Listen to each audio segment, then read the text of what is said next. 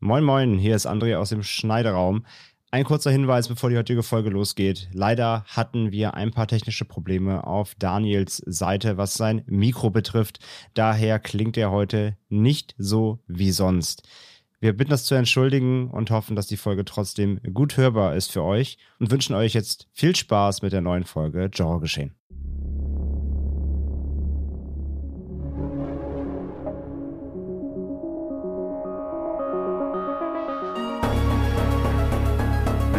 Geschehen. Der Podcast über den unkonventionellen Film. Mit Daniel Schröckert, André Hecker und Tino Hahn. Präsentiert von fredcarpet.com.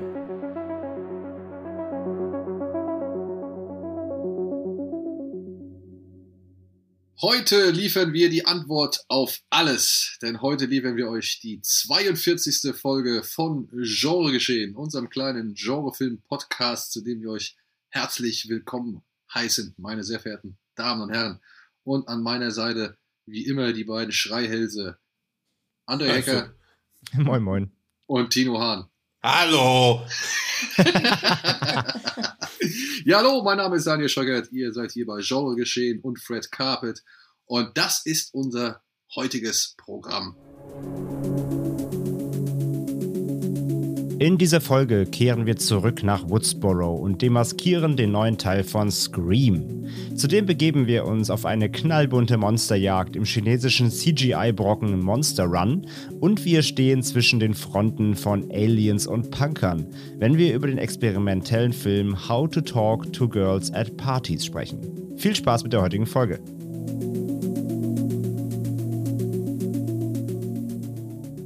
So, und ich lehne mich mal weit aus dem Fenster mal wieder und sage, heute ist es endlich soweit. Das wird definitiv unsere, unsere kürzeste Ausgabe aller, aller, aller, aller Zeit. Und Tino, ja, wie Tino letzte. hat gesagt, so wird es sein.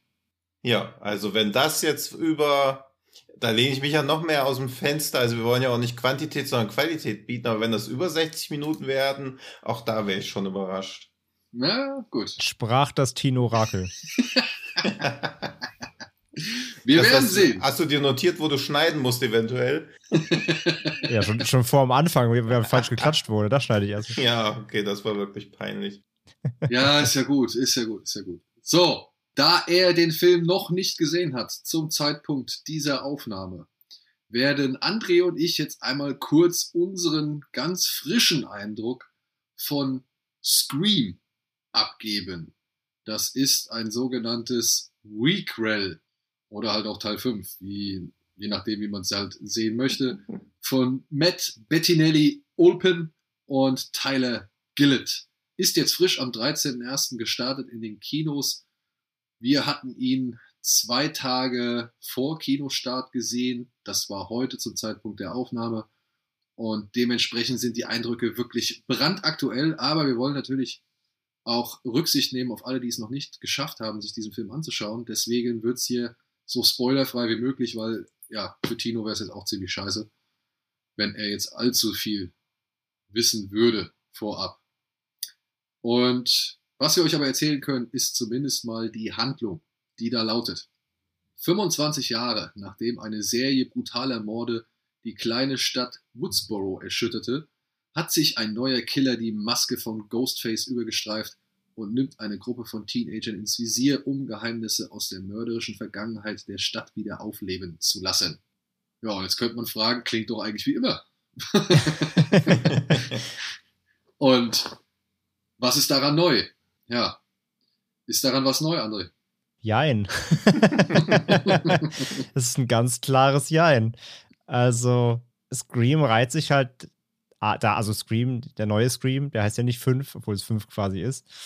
Und daran, dass die Zahl fehlt, daran merkt man, finde ich auch schon, oder da anhand dessen kann man schon ablesen, in welche Formel sich der neue Film, äh, finde ich, einreiht. Nämlich er reiht sich schon so ein bisschen ein in die Riege der neuen Ghostbusters, des Matrix 4s, ja, der Filme, die irgendwie versuchen, Vergangenes wieder aufleben zu lassen, gleichzeitig aber eine neue Generation von Zuschauerinnen und Zuschauern abzuholen, es irgendwie allen recht machen zu wollen und gleichzeitig auch das Franchise selbst noch zu bedienen, nämlich mit, äh, ja, All Things Meta. Also ich fand, da war noch mehr Meta als bei Matrix 4 und der war schon verflucht Meta. Und von daher, ja, ein klares Jein. Also äh, er versucht Dinge neu zu machen, aber dabei eben so viel Fanservice auf den äh, Kinogänger niederprasseln zu lassen wie nur möglich.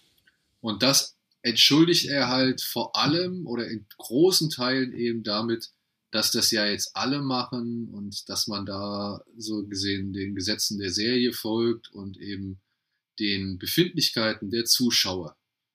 Was es aber halt letztendlich nicht besser macht.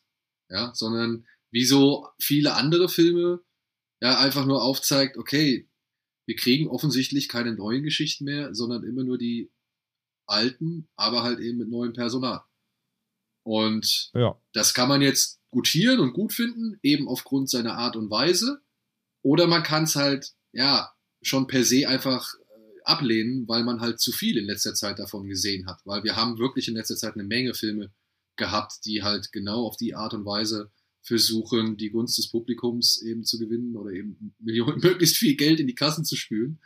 Und ich sag mal so, in so konzentrierter Form, wie jetzt zuletzt seit, sage ich mal, Ghostbusters Afterlife, mit Spider-Man dazwischen, mit Matrix dazwischen und so weiter ja. und so fort, muss man Scream vielleicht, äh, ja, eben unter genau diesem Gesichtspunkt schon irgendwo einen kleinen Bonus mitgeben. Denn, ja, wer weiß, ne, er sollte, glaube ich, letztes Jahr starten, oder? Nee, sogar vor zwei Jahren schon. Oder Die Diskussion hatte ich heute auch mit äh, Kollege Chris. Ich glaube, vor zwei Jahren nämlich schon. Das, das, das habe ich mir direkt gesagt. Das Ding ist nämlich, wäre der als erstes rausgekommen, dann hätte er, wäre er sogar der Vorreiter von dieser neuen Welle genau. gewesen. Und so kommt er jetzt als letztes. Das ist halt, das war ist, der ich, da schon fertig oder ja. sollte er nur? Der war nee, auch schon war fertig, fertig jetzt. Ja. Okay. Und das ist so halt das Ding, ja. Also, wenn dieser Film ganz am Anfang gewesen wäre, okay, davor wäre noch Star Wars gewesen und noch ja, viele ja, andere. Gut, ja. Ähm, aber wenn dieser Film jetzt, sage ich mal, vor zwei Jahren wirklich schon da gewesen wäre, dann hätte ich gesagt, ja, sauber, Hut ab. Ja, das ist, dann hätten man vielleicht sogar bei manch anderem Film auch manch anderen Umgang erleben können. Ja, oder halt eben noch mehr von all dem, das weiß man ja nicht. Ich meine, Scream hat ja damals auch eine Welle von eher, ja, wie soll man sagen, weniger raffinierteren Wannabes. Ja, äh, Slashern irgendwie losgetreten. Hm. Und da gab es auch bessere und da gab es auch schlechtere, aber sag ich mal so, Scream blieb doch eigentlich über weite Zeit die Speerspitze, was das angeht. So, ja? Und ja, jetzt wirklich kommt Scream einfach viel zu spät. Obwohl, kurz eine Sache würde ich noch hinzufügen. Ich finde schon, dass sie mit der Zahl ein wenig spielen, weil in dem Titelschriftzug hat das M in der Mitte so, ein, so, eine Spitze nach unten, die man halt mhm. auch als V oder eben als 5 ja, deuten ja, ja. könnte. So, ne? Also äh, wird nicht, wird nicht besonders hervorgehoben, aber damit hat man sich vielleicht auch noch so ein kleines äh, Hintertürchen geschaffen oder so. Also, passt, passt, passt zur gewollten Uneinigkeit, genauso wie sie im Film nicht sich einigen können, ob es ein Requel oder Sequel ist, genau. Ja, wie gesagt, das, also das, das Ding ist halt, ich fand den Film wirklich sehr unterhaltsam solide. Er war viel besser als erwartet, aber er war auch er ist auch hinter, hinter sehr vielen Potenzial stehen geblieben, sage ich mal. Weil mein größtes Problem eigentlich mit dem Film war, ich fand vor lauter Meter, und der war mal cleverer, mal uncleverer, oder beziehungsweise er war schon immer plakativ, mal fand ich ihn sympathischer oder mal fand ich ihn, mehr habe ich, mal habe ich mehr, mehr gelächelt und, und, und, gegrinst, mal weniger. Aber hinter dem ganzen, oder vor dem ganzen, dieser Meta-Wand, die er aufgezogen hat, hat er für mich ein bisschen vergessen, Horror zu sein. Also, mein größtes Problem war eigentlich, dass das Scream ist ein Meta-Film, aber kein Horrorfilm. Weil immer in den Horrormomenten er war nie so richtig packend, nie so richtig gruselig oder nie richtig schockierend oder nie richtig mitreißend. Es gibt nur wenige Szenen, die auch wirklich irgendwie mal so im, im, im wirklichen Slasher-Kosmos auch dann wirklich gut inszeniert sind. Weil selbst in den Momenten, wo er Slasher sein will, auch da kann er teilweise sich nicht davor zurückhalten, nochmal Meta einzubauen. Es gibt eine Szene im Film, ohne jetzt viel zu, zu verraten, da wird so eine Küchenszene aufgebaut. Mhm. Und die ist, die ist viel zu lang, weil Nee, nee, nee, nee. Das fand ich, das sehe ich anders. Aber äh, schön.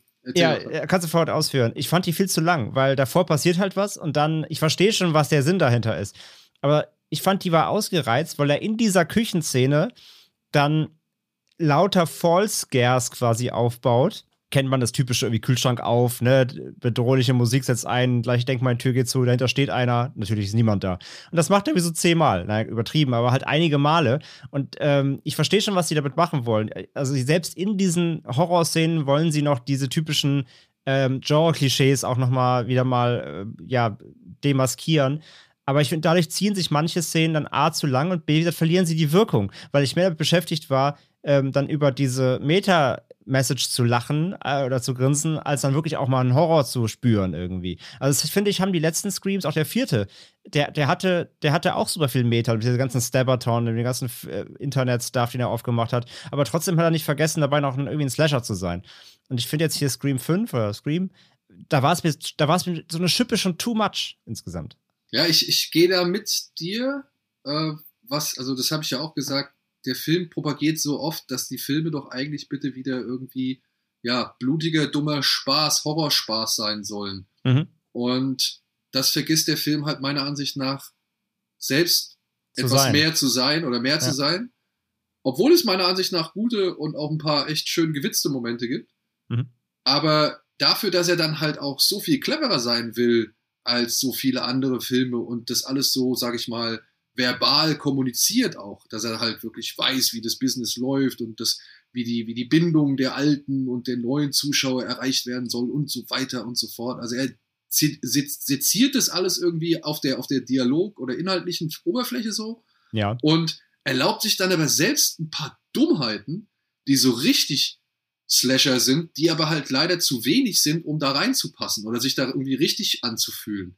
Das, das ist genau das, was du sagst. Er ist halt am Ende nicht der dumme Slasher-Film, über den wir alle lachen oder mit dem wir Spaß haben, sondern er ist der Film, der eigentlich von sich behauptet, er wäre ein bisschen besser, aber er macht es halt nicht irgendwie ein bisschen. Aber besser. ist es, ist es halt, ja, ja, genau. Ja. ja. Und da kann er noch so oft auf der Tonspur über Elevated Horror sich lustig machen und äh, Name-Dropping der letzten fünf Jahre alle, alle zehn Minuten machen. Das ist schön und gut.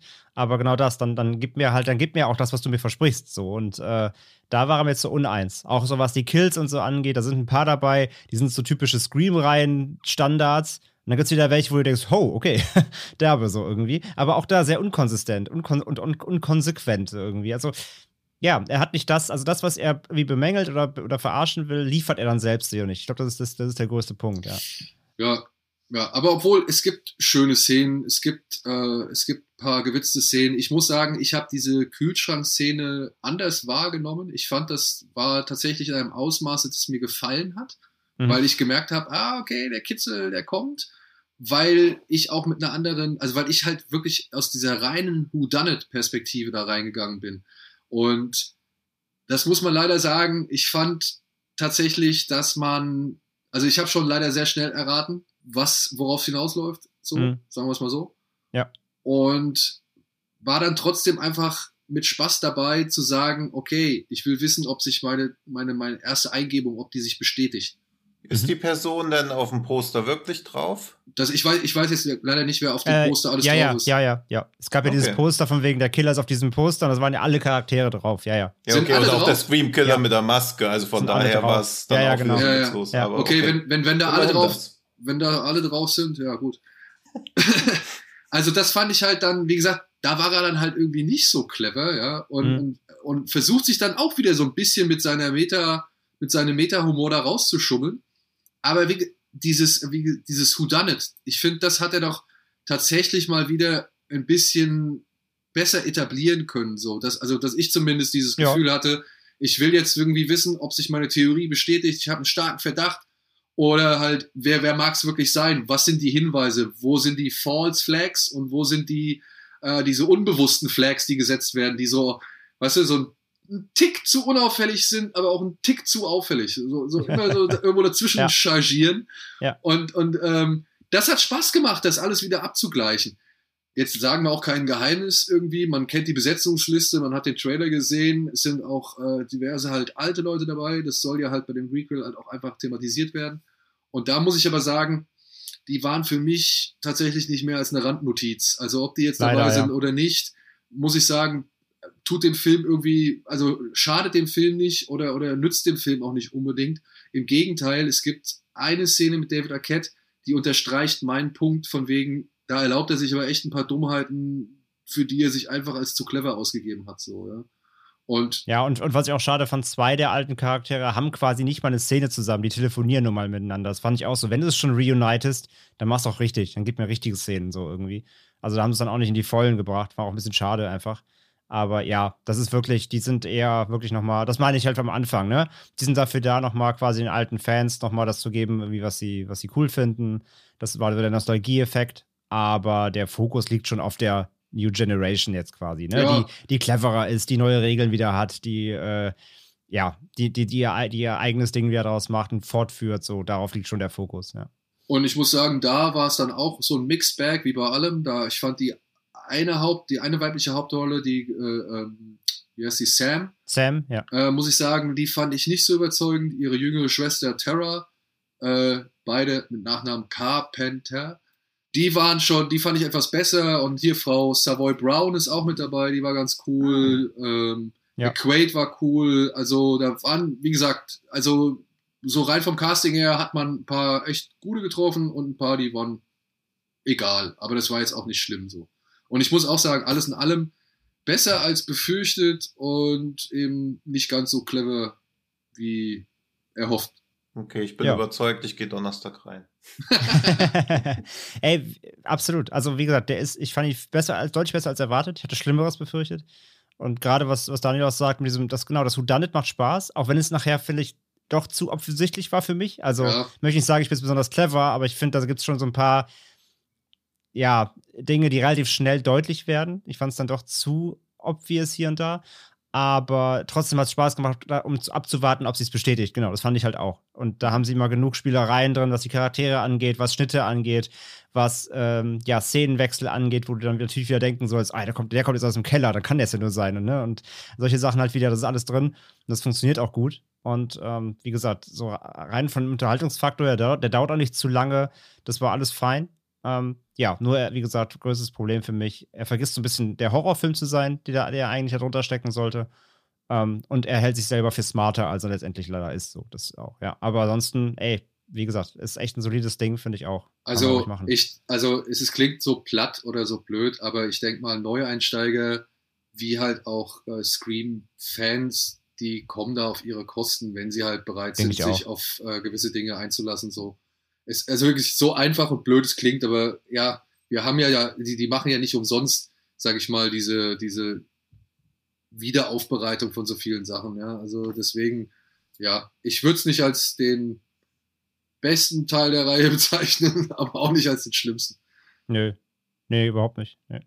Falls du noch eine Frage hast, wäre sie jetzt stellbar. Nee, ich glaube, die werden mir während des Films alle beantwortet. Darüber hinaus ist mein Bedarf an Scream dann, glaube ich, auch gedeckt. Also, weil ich es eher an jeder passenden und unpassenden Stelle versuche unterzubringen. Das ultimative Ding in Sachen Meta-Slasher und Meta-Humor im Slasher-Bereich ist für mich ja eh Scream Queens. Also da wird, glaube ich, auch nie irgendwas drüber kommen vom Fun-Faktor her. Deswegen bin ich bei allem, was jetzt irgendwie versucht, das Slasher-Genre noch irgendwie zu dekonstruieren oder lustig zu machen, eh immer ein bisschen underwhelmed gewesen. Aber bei sowas wie Scream werde ich mir wahrscheinlich auch noch den zehnten Teil angucken. Also das. Ja, wie gesagt, man, man, man lebt ja auch trotzdem mit den Erfahrungen. Also man schaut ja auch mit den Erfahrungen. Man blendet die ja nicht völlig aus. So. Also man Genau, hat wir schauen ja nicht nur, wir sehen auch.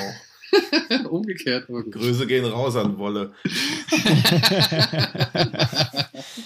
Schau, Nee, aber- schaust, du, nein. schaust du noch oder sichtest du schon? Was ich meine ist, du hast ja trotzdem die Erinnerung. Weißt du, du, du blendest die ja nicht aus. Also Ja, ja. du hattest ja, du hattest ja Spaß mit den bisherigen, also wenn du Spaß Ja. mit den bisherigen Filmen hattest, dann äh, nimmst du ja diese Erinnerung und den Spaß nimmst du ja mit rein, wenn du jetzt in den neuen Film gehst. Und vielleicht wird genug davon abgerufen, dass du halt wieder einen guten Abend hast, vielleicht aber auch nicht.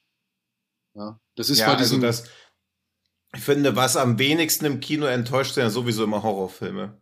Also selbst wenn sie nicht gut sind, sind sie meistens noch laut. Und das reicht ja im Kino dann auch schon, um zumindest so eine latente Grundspannung trotzdem drin zu haben. obwohl, Dann warte wie hieß der, wie hieß der von den Livid-Machern, ähm, von den Inside-Machern, der auf, dem noch Rummel, ein, auf dem Rummelplatz. Among the Living? ach, Among Among the the Living. Ja. Ich würde sagen, der war weder das eine noch das andere. Ja, okay, ja, gut, sowas. Also ja, aber das ist ja nochmal eine andere Liga. Ja. Also. Aber apropos andere Liga. Genau, andere, genau. Das wäre jetzt für mich auch äh, ein guter Übergang gewesen. Kommen wir zum HSV. Oh ja, nächstes Wochenende. Ist es soweit. Geht's endlich Okay, los. also okay, ich nehme das mit in der kürzeste Podcast zurück. Nein, wir kommen zum nächsten Film und zwar zu Monster Run oder wie er hier in Deutschland heißt, Monsterjagd von Henry Wong aus dem Jahre 2020. Erscheint jetzt als Blu-ray ab dem 27. Januar über Koch Media und hat folgenden Inhalt im Angebot. Um uns herum leben unzählige Monster. Unsichtbar für die meisten Menschen und unentdeckt vor neugierigen Blicken treiben sie ihr Unwesen. Die junge Jimo dachte bisher, dass nur sie die skurrilen Ungeheuer sehen könne und hält ihre besondere Gabe geheim. Doch damit tritt der Monsterjäger Meng in ihr Leben, der es sich zur Aufgabe gemacht hat, die übernatürlichen Wesen zur Strecke zu bringen. Nur zu zweit haben sie eine Chance, die Pläne der größenwahnsinnigen Gegenspielerin Lotus zu durchkreuzen. Danke, Koch Media. Für diese wundervolle Zusammenfassung.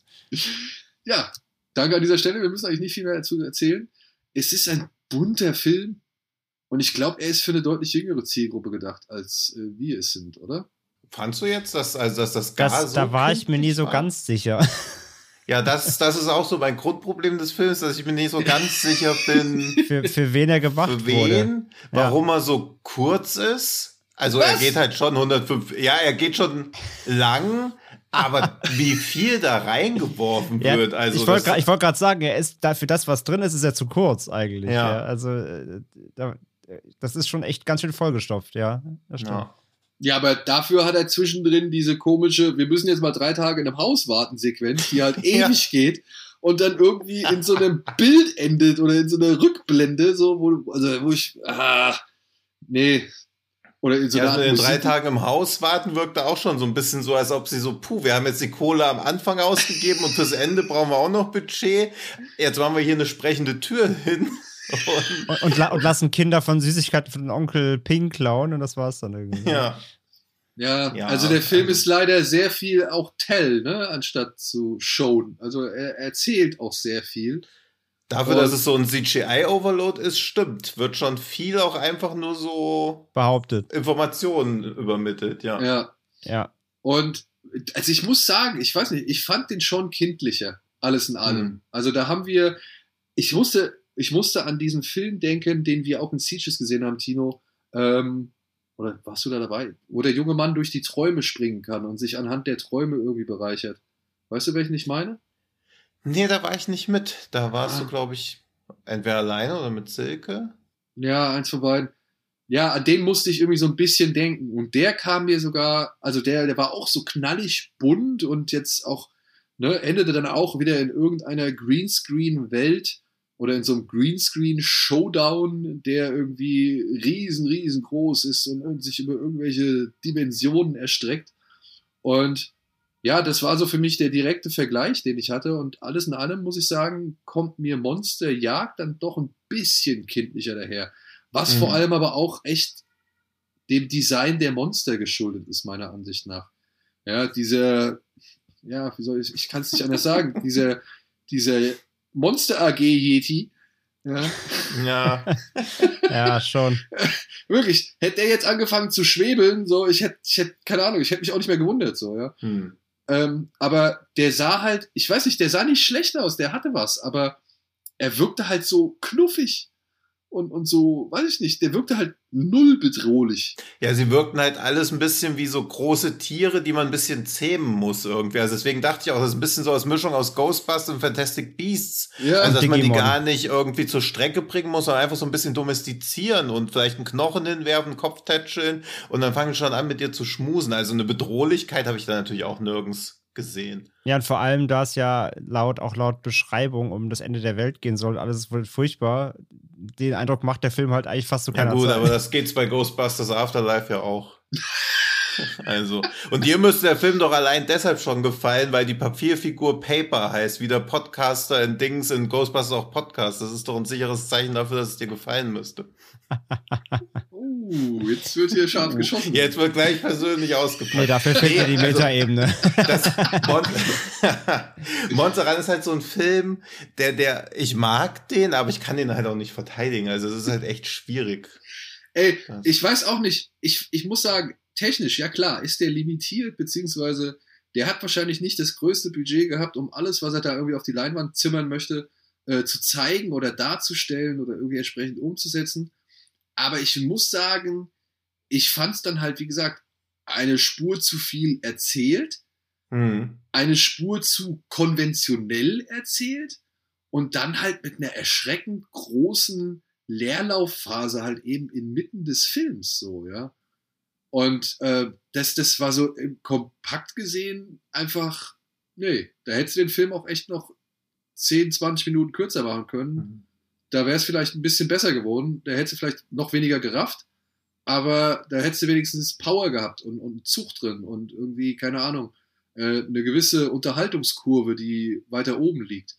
Und so muss ich sagen, fällt der Film irgendwann mal echt krass in so ein Loch, dass das meiner Ansicht nach in so einem Film nichts verloren hat. Hm. Ja. Ich fand ja halt die, also die äh, Jimo und der, äh, wie heißt er, Meng, Meng. die beiden, das zusammen, fand ich eigentlich ganz sweet so. Die hatten eine gute Chemie. Ja, Das hat, Ja. das hat funktioniert. Und ich fand fast am besten die Szenen, wo sie so ihre zwei, zweisamen Dialoge hatten, so, wo er von seinem Bruder dann erzählt und also irgendwie, wo so ein bisschen, wo sie ein bisschen Austausch gemacht haben. Die waren irgendwie ganz, wo sie da zusammen hocken und Rahmen essen, so irgendwie, keine Ahnung. Also diese, diese zweisamen Momente bei den beiden, das hat gut funktioniert, weil das, die hatten eine gute Chemie, irgendwie, eine Mhm. gute Bildpräsenz. Ja. Aber immer wenn ein Monster kam und irgendein Quatsch passiert ist, war ich irgendwie raus. Obwohl ich dem Film auch einige, sage ich mal, ähm, kreative Spektakelszenen zugestehen möchte. Also ich fand So diese, nämlich. Ja. ich, ich fand nämlich diese Time Loop Sequenz echt cool. ja. Die war super. Äh, die war, stimmt, die war gut. Ja, Ja? das stimmt. Also das will ich überhaupt nicht abstreiten oder irgendwie in Misskredit bringen. Das fand ich eine sehr schöne Idee. Ja, die sah irgendwie wild aus oder, oder beziehungsweise das war jetzt vielleicht für den Moment irgendwie, wenn du länger drauf rumdenkst, äh, auch der größte Quatsch. Aber trotzdem hat die meiner Ansicht nach äh, Spaß gemacht und, und ich, es war einfach eine nette, schöne Idee. Ich fand auch im Supermarkt am Anfang das alles mit diesen Schriftzeichen da und äh, aufzuzeichnen und, und das zu bannen und so. Mhm. Hat zwar was von Ghostbusters gehabt, aber nichtsdestotrotz äh, fand ich das äh, auch schön eingewoben.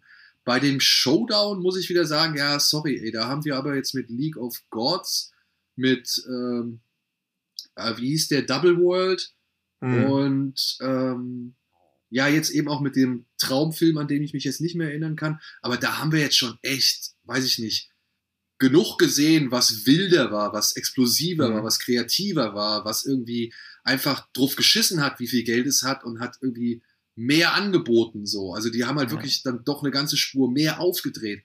Mhm. Und da bleibt Monsterjagd meiner Ansicht nach ein bisschen zu handzahm einfach. Ja.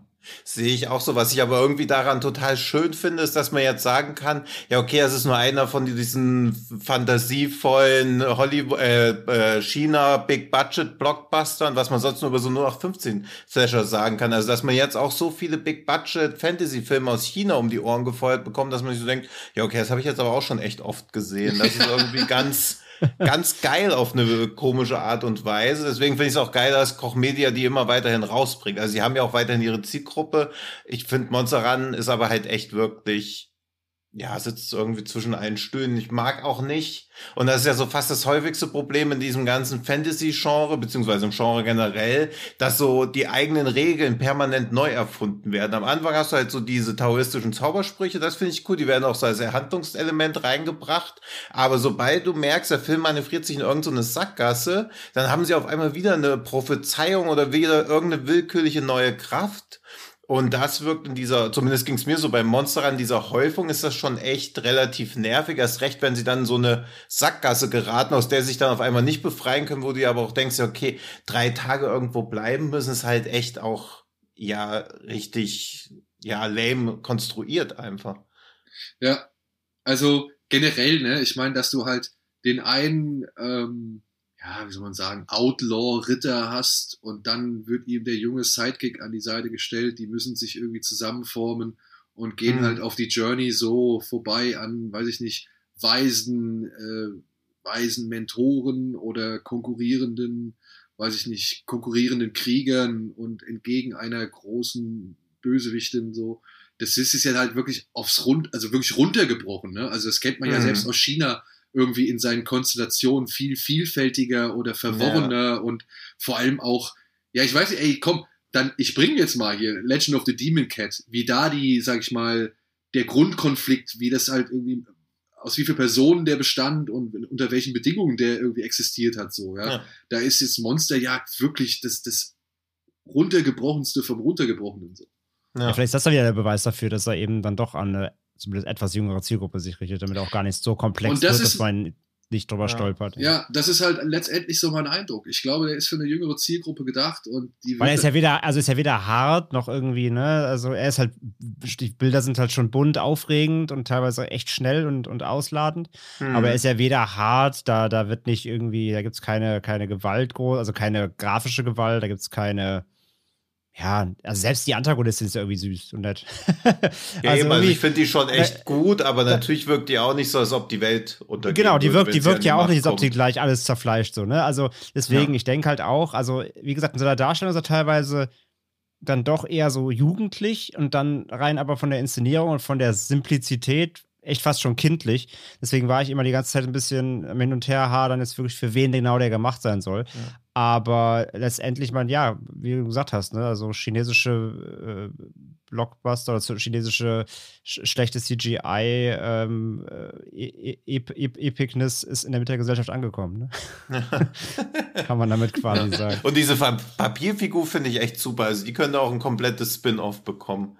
Paper, ja. Paper, ja. Ich wundere mich ja immer, ich bin ja immer am überlegen, wie so ein Film wie Laura's Stern funktionieren soll, weil ich sowas natürlich noch nie gesehen habe. Und der Stern hat ja auch gar kein Gesicht. Nee. Und ich kann mir nicht vorstellen, wie ich mit diesem Stern so irgendwie bounden soll, äh, bonden soll oder so. Aber bei so jemand, bei sowas wie Paper hat ja auch nicht wirklich ein Gesicht, aber man bondet ja auch sofort. Also mein Fazit vom Monster Run, ich werde mir jetzt Laura's Stern angucken.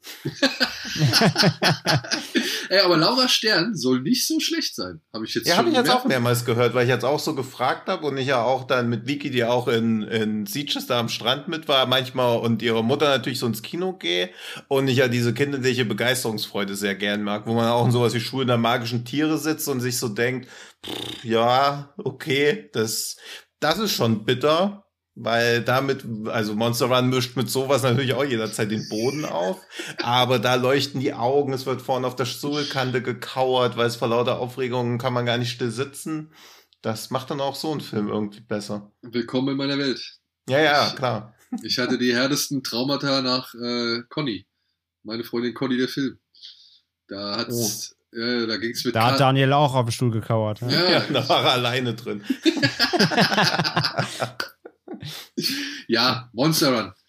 Nett. Ja, jetzt erst mal den Conny-Cliffhanger jetzt noch kurz auflösen. Ey, da ist Kater Mau, ja. Conny, Ah, okay. Conny geht auf Klassenfahrt oder Kita-Fahrt, keine Ahnung. Ich hab Ja. das, wir haben das auch nicht so ganz verstanden, dass die so jung jetzt schon irgendwie auf Klassenfahrt gehen. Aber wir haben es letztes Jahr mit unserem Sohn, oder dieses Jahr mit unserem, nee, letztes Jahr mit unserem Sohn auch erlebt.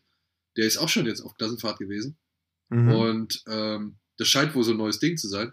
Und in den Bus der Klassenfahrt, in den Gepäckraum des Busses, gerät Connys Kater Mau. Mhm. Und er wird dann quasi mit auf die Klassenfahrt unfreiwillig mitgenommen. Oder ja, er wird auf die Hm, Klassenfahrt okay. unfreiwillig mitgenommen. Und das war für meine Tochter, war das, die hat tausend, also wirklich jede Szene mit Kater Mau, das war für die ein Tal der Tränen, beziehungsweise die, die, der absolute Hochspannungsthriller. Oh Gott. Aber es war lustig zuzusehen. Ja. Aber ja. Gut. Ja, das war Monster Run. Oder? ja. Ja. Achso, ja, äh, kommt raus am 27. Januar von Koch Media Blu-ray, wenn ihr euren Erzfeinden oder euren Kindern Geschenk Also. machen wollt. Nein, nein, nein, nein, es war Spaß. So schlimm ist es wirklich nicht. Also Ja. ist sicherlich für jeder Mann oder Frau und wie gesagt, eher, eher, eher was Seichteres erwarten, zumindest rein von der, von der Komplexität. Dann vielleicht. Ja. Äh, Super Me hieß der Film über den jungen Mann, der durch die Träume wandern Ah ja, kann stimmt, und ja. eben halt dann Schätze aus den Träumen generieren kann. Stimmt, ist der nicht auf Netflix? Ich glaube, der ist jetzt inzwischen schon, ja, sowohl als Blu-ray als auch im Streamingdienst erhältlich. Sollte man den gucken? Ja, nein, weniger als 15 Sekunden? Ja. Okay. Also du kannst den gucken. Okay, dann gucke ich. Sonst den. niemand, aber du. Nein, Nur ich. Na, du, also du solltest den gucken. Okay. Also ich glaube schon, dass dir der gefällt. Geht es da um Minderwertigkeitskomplex oder so? Nein, aber das geht's im nächsten Film. Ach Oder? ja, stimmt, ja. Oder so ein bisschen.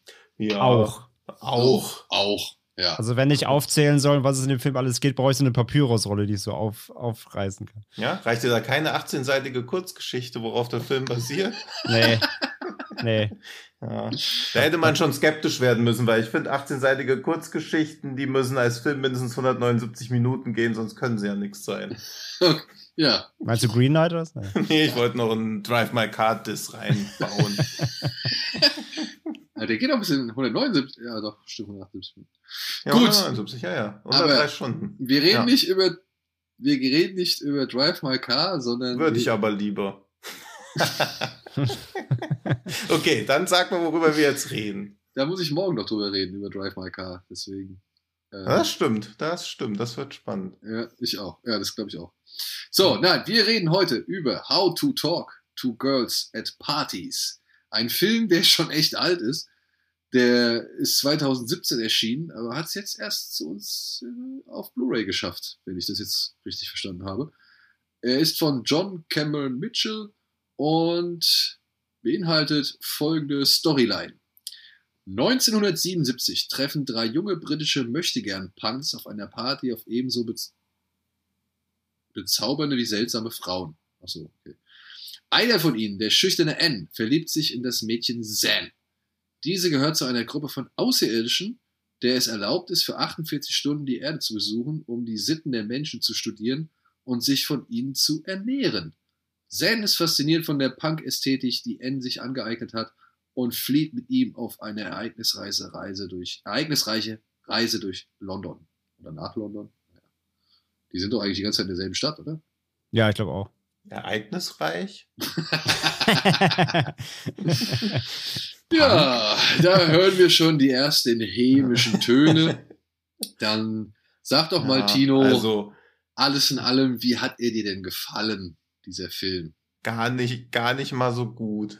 Oh, Nee, also das war mir nichts. Ich fand, der sieht scheußlich aus. Ich finde diese, dieses, wie oft da Punk gesagt wird, um immer wieder zu betonen, dass es um Punk geht. Das wird so oft gesagt, dass es so, wie wenn man ein Wort aufschreibt oder immer wieder wiederholt, dass man komplett vergisst, was das Wort überhaupt bedeutet. Also ich habe das null, weder die Jahreszeit oder diese Epoche geglaubt, in der es spielen soll, noch diese ganze Punk-Attitüde.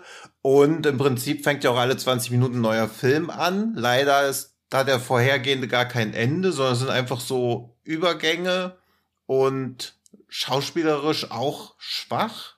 Also bis, ja, auch Nicole Kidman sieht halt irgendwie aus wie Cruella bei Wish bestellt und diesen Cockney-Akzent, den sie dann Das nachäfft, da ist halt selbst irgendwie Lady Gaga in House of Gucci noch ein weisen Mädchen daneben. Also das war alles, also ich war ja, kurz vor entsetzt, dass das vom Regisseur von Shortbus und diesem Hedwig ist, weil ich die beide echt toll finde und ich ihm auch wesentlich mehr Gespür zutrauen würde, sowohl diese Epoche einzufangen, als auch die zwischendurch doch mal ganz interessant aufblitzenden Themen, so Erkundung der eigenen Sexualität, wie geht man mit den eigenen Komplexen um. Aber das war mir gar nichts. Also es ist ein Film, der bei mir fast alle Checkboxen anklickt, was ich an Filmen nicht mag. siehst du das ähnlich, André? In Teilen, aber nicht, nicht, nicht, nicht, so, nicht so umfänglich. Ich fand zumindest mal den ganzen Auftakt, sag ich mal, bis sie dann auch noch auf dieser Party sind. Ich fand den erstmal schön wild. Also ich finde, der, der Film hat ein gutes Tempo schon hingelegt und wurde dann auch wirklich in so einer steilen Spirale, also so ein bisschen die Kurve, die Monster Run fehlt, finde ich, hat, hat How to äh, Talk to Girls at Parties schon weil der echt so eine schöne, so eine weirde Spirale erstmal hinlegt, wo du erstmal komplett durchgeholt wirst und bist so ganz halt okay, okay, okay. Also es steigert sich immer recht schön. Aber ich finde auch, das, was Tino so bezeichnet hat, als der Film fängt immer wieder von vorne an, so quasi, oder macht immer einen neuen Film auf. Das Gefühl hatte ich auch tatsächlich. Ich fand die ganzen Set-Pieces und die ganzen Abschnitte dieser London-Reise dann, ich fand die sehr verhackstückt. Also es wirkte nicht wie so ein Guss, sondern es war echt wie so ein Cut und dann kommt halt ein neues kleines Kapitel und wieder ein Cut und ein neues kleines Kapitel. Es war ein bisschen, also vom, vom, vom Storytelling einfach nicht, nicht sauber durchgeführt, fand ich. Das, das wirkt tatsächlich so ein bisschen episodenhaft, aber ohne episodenhaft sein zu wollen. Und dazu kommt auch, ich fand den auch, also ich fand den, ich fand die ganzen Kostüme und so eigentlich ganz cool, aber insgesamt vom Look her bin ich auch bei Tino. Ich fand ihn auch irgendwie ungeil inszeniert und gedreht. Also ich fand die Bilder nicht, nicht einprägsam, obwohl sie das eigentlich hätten sein müssen, aufgrund der ganzen optischen Reize, die gesetzt werden, diesen seltsamen, orangenen, knalligen Leder Latex-Kostümen, dann halt den ganzen Punk-Kostümen. Es hätte viel mehr knallen müssen. Das war mhm. einfach nicht, nicht stilsicher, fand ich. Und diese, diese weirde Schraube, die hat sich irgendwann für mich überdreht. Also das, was ich so die erste halbe, dreiviertel Stunde echt mochte, hat der Film für mich irgendwann dann so im letzten Drittel einfach sich komplett überzogen mit diesem Alien versus Punk-Krieg quasi, ja, also so Cowboys versus Aliens als Punker versus, versus Aliens oder so. Das wird mir auch irgend, also ich mag ja Weird. Ey, gerne, gib mir Weird, gib mir kreativ, aber ich fand, der Film hat irgendwann sich selbst irgendwie überschlagen. Dann, dann hat er die, die Kurve nicht mehr gekriegt. Da waren super viele lustige und, und äh, Ideen drin, auch wo dann zum Beispiel, ich musste ein bisschen ganze Zeit an so eine nicht ganz so arzi-fazige Under the Skin ein bisschen denken, so. Oder, oder, oder nicht ganz so LSD-iger Fried Berry oder so. Ja, also wo sie zum Beispiel diese ganze, diese ganze Szene mit der Mutter, wo, wo sie dann zum Beispiel auf dem Klo sitzt, die Mutter kommt rein und so, oh sorry. Und dann übernimmt aber dann das Alien die, die Mutter kurz und dann führen die halt so ein Gespräch, während er so aus der Tür guckt und sich fragt, warum seine Mutter mit seiner neuen Freundin redet, während sie am Pinkeln ist. und vor allem eine männliche Stimme hat. Eine männliche Stimme hat plötzlich. Also da waren, da waren schon echt Szenen drin, die ich echt gefeiert habe aber leider nicht so, nicht so, leider nicht genug, sag ich mal. Und immer wieder verloren, so das Momentum. Aber es waren schon starke Szenen drin. Also ich fand ihn, ich fand ihn auf jeden Fall interessant. Ich fand auch die Grundidee eigentlich ganz cool.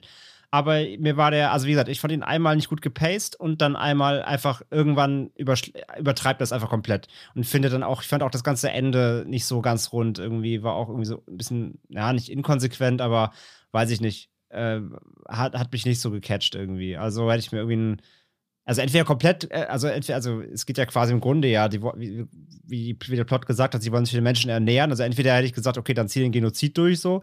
Ähm, aber irgendwie war das nichts halbes, nichts Ganzes am Ende. So, also ja, hat sich dann in einigen Punkten verspielt, aber in anderen wiederum, wie gesagt, war ich auch durchaus angetan. Also echt sehr zweischneidig. Ja. Was sagst du? ich bin ein bisschen versöhnlicher.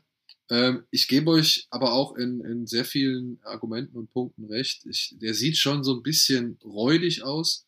Oder ich finde es schade, dass der so, so, weiß ich nicht, in so einem DV-Kamera-Look irgendwie daherkommt, wo er das irgendwie auch, glaube ich, mit anderen Mitteln geschafft hätte, den, den Lifestyle es gibt und den halt ein Dreck. ewig langes Interview mit dem Regisseur und Kameramann, wo sie auch genau erklären, warum sie sich für den Stil entschieden haben und warum sie das so gemacht haben. Aber das macht für mich auch also fast noch schlimmer, weil ich den Style halt nicht nachvollziehbarer finde, der auch nicht schön aussieht. Also sie haben sich da schon was bei gedacht. Ja, das glaube ich. Aber, ja, aber, das soll ja wahrscheinlich, also auch der, auch das Bild soll ja wahrscheinlich Punk repräsentieren. So, ich meine, äh, es gibt, ja. es gibt ja den Moment, da steht El Fanning irgendwo und guckt in die Stadt und sagt, ja, ich hätte mir gewünscht, dass dieser Platz ein bisschen oder diese Welt ein bisschen bunter ist und, und ein bisschen, hm. ein bisschen hübscher oder irgendwie, was sie gesagt hat, und ein bisschen wärmer, glaube ich, oder so.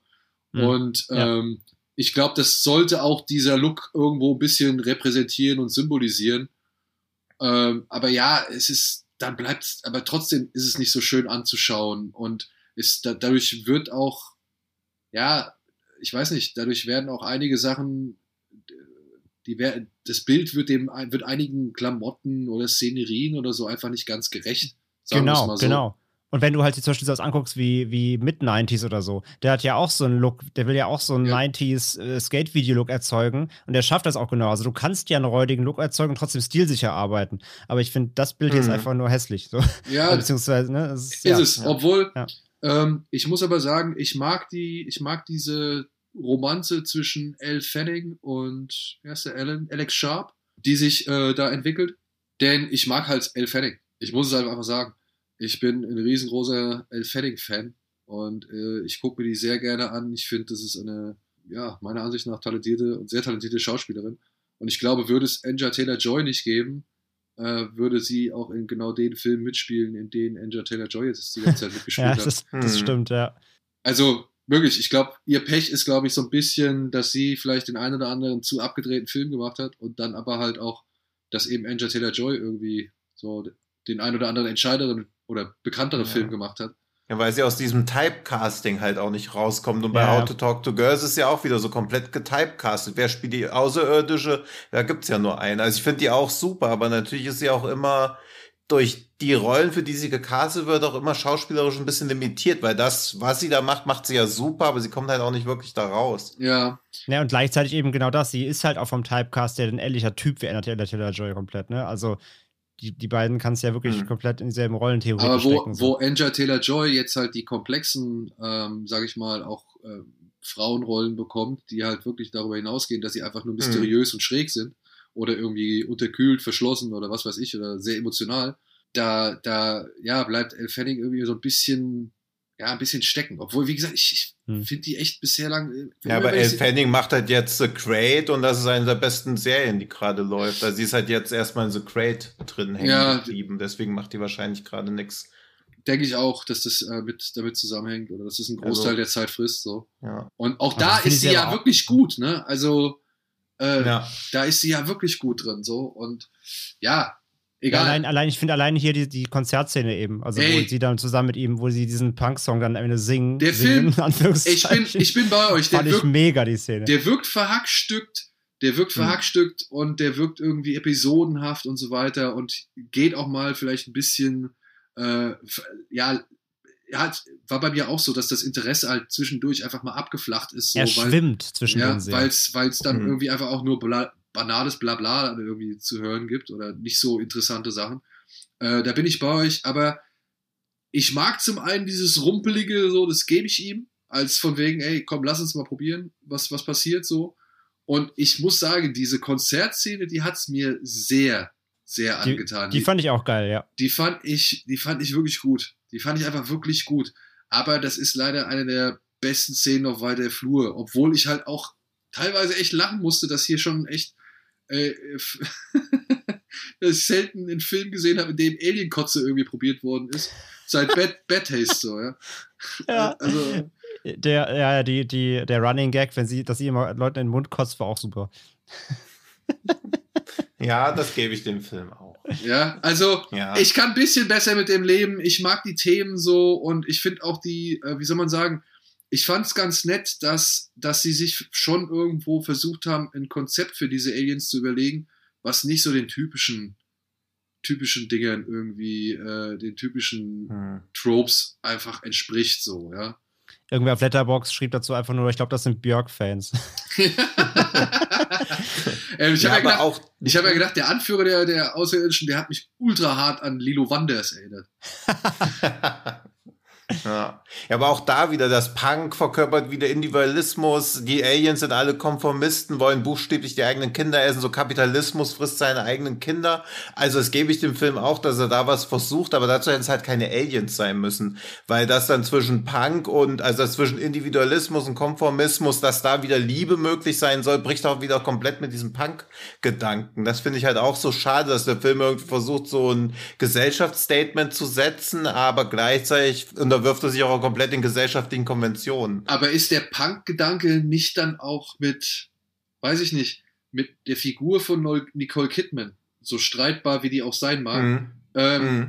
nicht dann vielleicht zu Ende gedacht oder eben, also zumindest äh, in, ja, zumindest mal in eine, ein, eine Lösung gestellt? Du verstehst, was ich meine? Ja, aber schon allein, dass es einen Punk-Anführer beziehungsweise eine Anführerin der Punks gibt, das bricht ja auch schon wieder komplett mit dem Grundgedanken von Punk. Also es ist alles so ein bisschen, also es hat mich auch die ganze Zeit, wie, wie diese, so, so, wenn du irgendwie auf dem Dorf lebst und dir ist Freitagabend langweilig und du denkst so, boah, ich rasiere mir jetzt ein Iro und ich bin ab heute jetzt auch Punk und dann gehst du auf ein Konzert, gehst in den Moshpit, weil du denkst, jetzt bist du der härteste Punk, und dann merkst du auf einmal, da wird gepokt und dann denkst du, ach du Scheiße, schnell weg hier. So fühlt sich dieser Film auch irgendwie an. Also immer dann, wenn man denkt, hast jetzt du grade, geht's hast richtig. Hast du gerade deine Jugend beschrieben mit 15? Ja, so ähnlich, ja. Nur, dass es kein Punk war, aber so ähnlich. Und dann denkt man so, okay, jetzt geht's richtig, ja.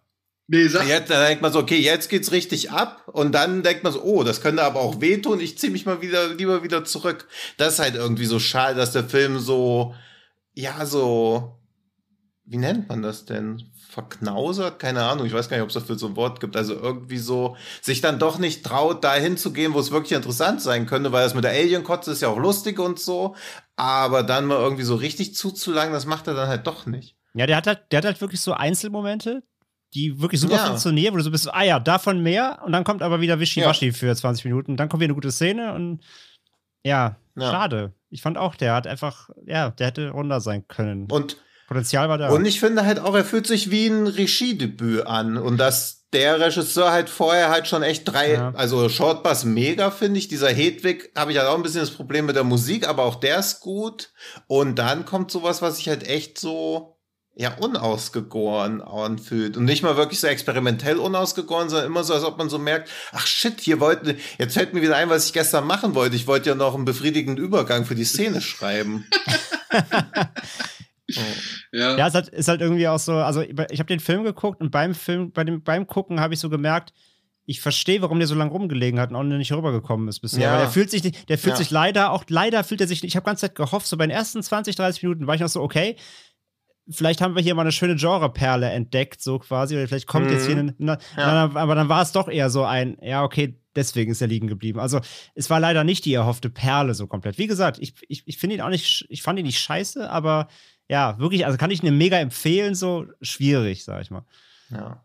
Ich fand ihn auch nicht, aber ich finde ihn halt frustrierend, weil halt das Potenzial immer wieder aufploppt. Ja. Und man merkt ja auch, wie oft der Film so, also wie der danach schiert, so ein richtiger Kultfilm zu werden. Also ich glaube schon, dass sie sich so dachten, boah, wir können jetzt Punk irgendwie wiederbeleben und diesen ganze anarchisch, anarchistische Lebensgefühl plus diese ganze Alien-Sache da noch reinbringen.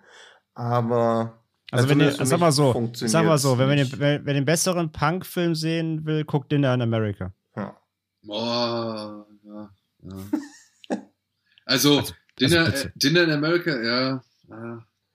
Also der ist zehnmal anarchischer als, als How to Talk to Gods Apart. Ja, aber ob es einen guten Punkfilm überhaupt gibt, wäre ich jetzt auch überfragt. Bomb, Bomb, Bomb City. Ist der Bomb City? Ach, Ja, Bomb City, okay. Der war auch gut. aber Bomb City Ja. ist auch nicht wirklich, was- also ich meine, das- da, Nee. da geht es eher um, also das ist ja, da geht es um Revierkämpfe und halt eher, eher um diese ganze Gericht, Gerichtbarkeit. ja und vor allem halt auch um Gesellschaftsspaltung, ne? Also das Ja. ist ja schon, das, das, Bomb City hat für mich eine größere Tragweite als, äh, ja. Komplett, ja, ja. und ja. Das Ja, Dinner in America, ich fand, ja, den fand ich ein bisschen besser als How to Talk äh, to Girls at Parties, aber der hat halt nicht Elle Fanning. Bisschen. Ja, ein bisschen. ja. Schon ein bisschen. Das der ist war ein auch nicht vier- Das ist ein einwandfrei. viereinhalb von fünf Film. Ja, Aber easy. nee, nee, Doch. nee, nee. Doch, doch, doch. Die Beziehung ist besser, der hat bessere, der hat lustigere Szenen, der hat, der hat rührendere Szenen, der hat bessere Musik. Der ruht sich Ach Gott, aber auch auf da- da sehr nicht vielen. Momenten aus, die, weiß ich Ja, nicht. weil sie gut funktionieren.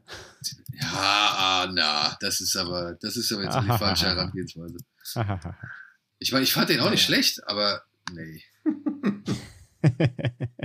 Gut, dass wir keinen Podcast über Punkfilme machen. Das wäre, glaube ich, ein sehr trauriger Podcast.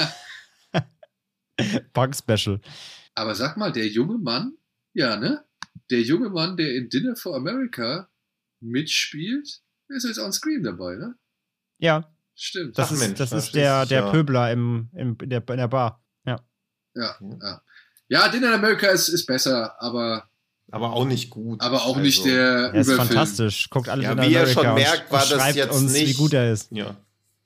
Die, aber was wir jetzt nämlich noch festlegen können, weil das habe ich gerade auf der Suche nach dem Schrecken vom Amazon festgestellt. Ein gewisser Daniel Schröckert hat nämlich 2499 Filme bei Letterboxd in seinem Diary. Der 2500 muss doch was ganz Besonderes werden.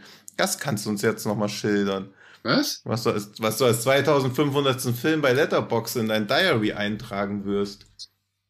Weil das muss schon irgendein Klassiker sein, den du Das da muss vor dir knallen. hergeschoben hast. Das muss knallen. Wo sehe ich denn, wo sehe ich denn die Anzahl in meiner Das habe ich auch nur durch Zufall gesehen. Du gehst auf dich und dann auf Diary. Ach, das siehst du, das sieht man selber anscheinend gar nicht. Das habe ich bei dir gesehen. Weil ich kurz geguckt Ah, nee, habe, doch, doch, doch, doch, doch. Ich sehe es hier auf der das? Startseite rechts oben. Alles klar.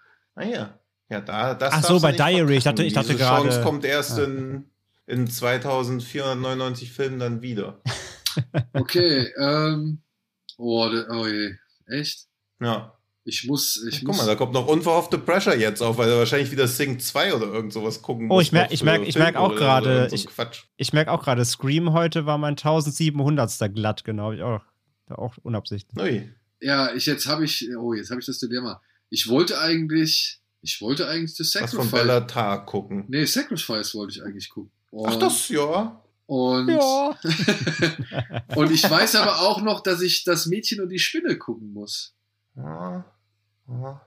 Okay, jetzt kannst du halt wieder für Arthouse oder für China-Propaganda. Ja. Ja. Oder ich guck, nee, ja, oder ich guck irgendwas, keine Ahnung, irgendwas alteingesessenes. Ach, guck mal hier. Kennt ihr den hier? Das war nicht, ich sehe es gar nicht. Das ist natürlich jetzt sehr schwer für den Podcast-Hörer oder die Podcast-Hörerin. Ich Ja, habe Projekt Neutron, was? Projekt? Top Knock, äh, Top Not De Detective. Nee, kenne ich nicht. Nee, das kenne ich nicht. Ne? Aber das ist eine Third Window Blu-ray, oder?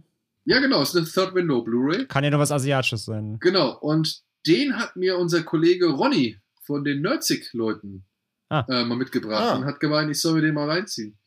Okay. Vielleicht Ja, why not? Könnte das mein 2500. Eintrag werden. Aber zuvor müssen wir erstmal klären, was wir letzte Woche schon wieder nicht beim Schrecken vom Amazon erraten haben. Glitschig, giftig, euphorisch. Der Schrecken vom Amazon. Gott, ich hab's vergessen. okay. Ah. das irgendwo Tino? Tino. Also, also A, bist sehr vergesslich. B steht sogar im Skript, das du vor dir haben solltest. Ja, Mann, der Schröckert hat gerade hier was gezeigt. Da habe ich auf Dix, da habe ich hingeguckt. Wir sind professionell wie immer. Das gefällt Ja, mir sehr stimmt. gut. Also außer mir. Ich kann dir einen So. Tipp geben. Es, Es war ein Franzose. es war ein Franzose. Ah ja, High Tension natürlich. ja, natürlich. Mensch, welchen absolut vorhersehbaren Film, der nichts Neues macht, kann denn gemeint sein außer High Tension, wo man schon beim ersten Bild weiß, was hier abgeht. Da kann mir auch keiner vormachen, dass er das nicht durchschaut. Genau. Ja, und wir lagen beide mal wieder falsch, denn ich habe Hatchet gesagt und Daniel hat Haus der tausend Leichen gesagt. Ja. Und da muss ich sagen, dass der Tipp von Andre natürlich deutlich sinnvoller gewesen ist. Aber neue Woche, neues Glück. Moment. Wieso war der, wieso war der sinnvoller? Du hast einen Klassiker gesagt. Ja. Hatchet ist ja doch kein Klassiker. Nee, ich habe Also, auch gesagt, ich habe ich hab, ich hab, also Hatchet. A, ja, ein moderner ja, Klassiker. Na, des klar, Genres. Classic. Instant Kult. Und, und B, sinnig war es aber nur aus einer Sache, weil Tino, vor- also in dieser Rezension stand drin, äh, voll nervig irgendwie, dass der Killer immer wieder aufsteht. Ja. Und das gibt's halt aus tausend Leichen überhaupt nicht. Also das, Ja, die- da war Hatchet auf jeden ja- Fall, da war Hatchet mit, mit auf jeden Fall näher dran. ja, fand ich jedenfalls. Rein von aber, der Beschreibung jetzt mal her. Aber falls du dich da persönlich angegriffen fühlst, heute finde ich, müsstest du es eher erraten können als André, aber auch das ist natürlich wieder komplett subjektiver Eindruck. Achtung, es geht los. Die Rezension trägt den Titel Der Abgrund. Wie viele Sterne Das- hat die? Na, ein. Okay. Was mutmaßen lässt, dass ihr den Film wahrscheinlich ganz gut fandet. Dieser Film verdient für uns lediglich einen Stern, weil er in überdeut überdeutlicher Art und Weise Gewalt verherrlicht. Wir fragen uns, wie abgestumpft Menschen sein müssen, wenn sie extrem Verstümmelungen, Klammer auf, abgeschnittene, zerplatzte, zerfetzte Köpfe, Klammer zu, als Unterhaltungs- und Belustigungsgrundlage wahrnehmen können. Wie wenig Liebe, Klammer auf, und Selbstliebe, Klammer zu, mit Freude, Mitleid und Menschlichkeit muss in denen vorhanden sein, die diesem Film Bestwertung geben unter dem Deckmäntelchen. Das ist ja alles nur Spaß. Unfassbar. Da ändert auch die Musikauswahl nichts. Wir könnten weinen. Wenn dieser Film unsere Zivilisation repräsentiert, verdient diese unterzugehen. Ja, und sowas findet ihr gut. Da könnt ihr euch mal schön selbst in eure hässliche Fratze schauen, den, dem Spiegel, den ich euch gerade vorgehalten habe. Okay, es geht um zerplatzte, abgetrennte und, Abgeschnittene und Abgesch- zerfetzte Köpfe. und zerstörte Köpfe. Hm. Das ist also, hm. Und es ist ein relativ neuerer Film. Ich wollte gerade sagen Also- Sleepy, Sleepy Hollow, aber naja. da gibt es viele abgeschlagene Köpfe zumindest. Hm, neuerer Film. Also Sadness ist zu neu. Und es ist auch Genre, aber wir würden schon rumdiskutieren, ob es Genre ist. So mehr Tipp gibt's nicht. Wir würden rumdiskutieren, ob es noch. Kurz so, ob so und dann so sagen, ja, eigentlich schon, aber mm, oh. Also, es könnte auch ein Arthouse-Film sein, oder was? Das hast du gesagt, dass das Arthouse ist. Mach's nicht noch schlimmer. Nein, aber ich meine, wenn wir uns darüber streiten, ob das Genre ist, was, Mhm. was wäre es denn ansonsten? Kein Genre. nee, ich kann nicht. Ich sehe schon wieder, dass ich gleich wieder irgendeinen Tipp gebe, der es erraten lässt. Also ich finde, in der Review war schon ein Tipp drin, der halbwegs in die Richtung oder halbwegs einen Tipp gibt. Da lies doch mal vor, bitte. Der Abgrund. Das ist nicht der Tipp, das ist nur die Irreführung, oder vielleicht so der Tipp. Dieser Film verdient uns lediglich einen Stern, weil er in überdeutlicher Art und Weise Gewalt verherrlicht. Wir fragen uns, wie abgestumpft Menschen sein müssen, wenn sie extrem Verstümmelungen, abgeschnittene, zerplatzte, zerfetzte Köpfe als Unterhaltungs- und Belustigungsgrundlage wahrnehmen können. Wie wenig Liebe und Selbstliebe, Mitfreude, Mitleid und Menschlichkeit müssen denen vorhanden sein, die diesem Film Bestwertung geben und dem Deckmännchen, das ist ja alles nur Spaß. Unfassbar. Da ändert auch die Musikauswahl nichts. Wir könnten weinen. Wenn dieser Film unsere Zivilisation repräsentiert, verdient diese unterzugehen. Du sagst relativ neu, ne? Ja. Aber trotzdem schwarz-weiß. Was? Nein, das war ein Gag. Achso, sonst hätte ich Human Centipede 2 gesagt. Painted Bird. Ja, aber Moment, der Film ist bei Amazon erhältlich, oder? Das, ja, das würde die Ama Schrecken vom Amazon suggerieren. Ja, ja, nee, aber ist da jetzt auch äh, Human Centipede? also wegen ungekürzt meinst du, oder? Ja. Vielleicht, vielleicht übertreibt die Person ja in ihrer Wahrnehmung auch einfach nur Maßlos. maßlos. Das Ja. könnte ja durchaus auch sein. Ich sag, was sage ich denn? Ich sage Saw Spiral. Ja, aber den finden wir ja nicht gut. Ich habe jetzt auch gedacht, Saw Spiral so, aber Ja, den stimmt, finden wir ja nicht gut. Also einen Stern würde ich mir auch nicht geben, aber ja, zwei. ah, Mann, ey. Ich überlege die ganze Zeit, wo, wo platzen denn Köpfe weg? Und zwar in einer Intensität, dass man es in ein Review schreiben muss. Bei einem Und dass andere Leute es auch noch als unterhaltend und belustigend finden. in einem Nicht-Genre-Film. Oder einem Ja, fragwürdigen, doch, also. fragwürdigen Genrefilm. Er ist eher aus anderen Gründen, würde man drüber diskutieren, ob man ihn in der Sendung erwähnen würde. Hier bei uns, Ja, haben wir ihn schon erwähnt? äh, vermutlich ja, aber nicht besprochen. Boah. Ich habe das Gefühl, es müsste voll einfach sein, aber ich habe null Ahnung. Ich habe irgendwie das Gefühl, ich krieg gleich den Arsch aufgerissen, wenn ich sage, was es war. Wahrscheinlich. Äh, Was? Ach, da haben wir leider die Stunde überschritten, aber es war auch wieder spannendes ja, das schneide ich. Das, das ganze. Das, Das, das schneidest das du mal raus? das Nee, das ganze kannst du ruhig mal in quälender Länge hier schneide ich raus, dann kommen wir wieder auf Nee. Unterschied. Ich will auch morgen im Katz-Podcast fünf Minuten lang nur die vor Wut bebenden Kiefer von den einzelnen Leuten hören, weil ihr Lieblingsfilm nicht auf eins kommt. Also das einzigen Tipp finde ich, dass ich am ehesten über, da ändert auch die Musikauswahl nichts Ja, drüber das ist das, nachdenken. worüber ich die ganze Zeit, was ich, was ich mir die ganze Zeit durch den Kopf gehen lasse. Scheiß drauf. Ich sag Army of the Dead. Ich rufe gleich mal Zack Snyder an, dass jemand seinen Film bei Amazon hochgeladen hat, aber Ach, abgesehen davon stimmt, ist der das Tipp geht gut. ja gar nicht, das geht ja gar nicht. Ah, scheiße. Ja, Oh, okay, okay, den, den, muss ich zurücknehmen. Den muss ich zurücknehmen. okay, okay. Ah. Ich habe auch einmal Saw Spiral zurückgezogen, weil ich nicht dran gedacht habe, dass der Film ja gut sein könnte. Ja. Ja, Army of the Dead fandet ihr auch nicht gut. Wie verzweifelt seid ihr denn gerade beide? Ja. Sehr offensichtlich, sehr. Oh, und Ich wenn ich es euch sage. ich habe noch einen größeren Hänger als bei Fantasy Island. Ich prognostiziere auch, dass wir alle den innerhalb der nächsten zwei Jahre nochmal gucken. Also einfach, weil wir Bock haben. Was war denn so richtig fansblättrig? Guck mal, was ihr für Wertungen gegeben habt. Wie schreibt man Sadness? Oh, komm, ich, ja, ich sag, ich sag der neue Suicide Squad. So. Das bleibt jetzt auch. Ich habe sonst echt keine Idee. Okay, also Hacker hat halben Stern mehr gegeben als Schröck. Was hat Hacker jetzt gesagt? Äh, the, Suicide the, the Squad. Suicide Squad. Die. Einen halben Wie? mehr als ich, ja, dann kann es Suicide Squad nicht sein.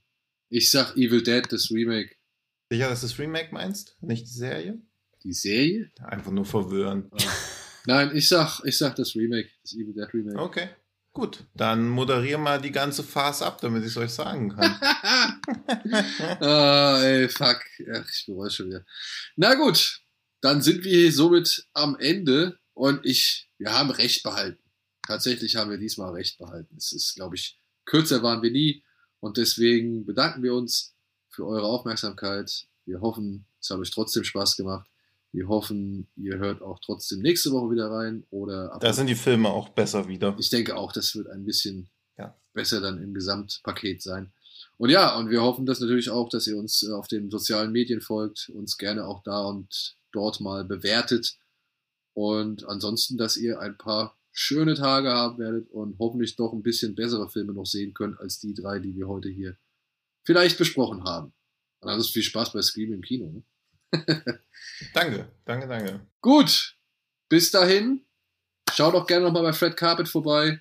Achso, und apropos gute Filme, ne? Jetzt aktuell schon online Titan Ah ja. auf Amazon zum Leihen. Und Wer nicht Raging, bis 27. warten kann. und Raging Fire gibt es wohl auch schon zum Leihen. Haben wir ja auch beide schon hier besprochen. Und war da nicht Ab Ah. den 20. nicht, dass ihr sofort den Podcast beendet Genau, und am- schon hin drauf Am, Donner am. Donnerstag, Ab genau. Donnerstag. Am 20. kommt Raging Fire online und Titan ist schon online und beide kommen dann ähm, am 27. auch nochmal physisch, wer lieber sammelt. Genau. So, und das soll es aber an dieser Stelle gewesen sein. Vielen Dank für die Aufmerksamkeit und bis zum nächsten Mal. Tschüss. Tschüss. Ciao.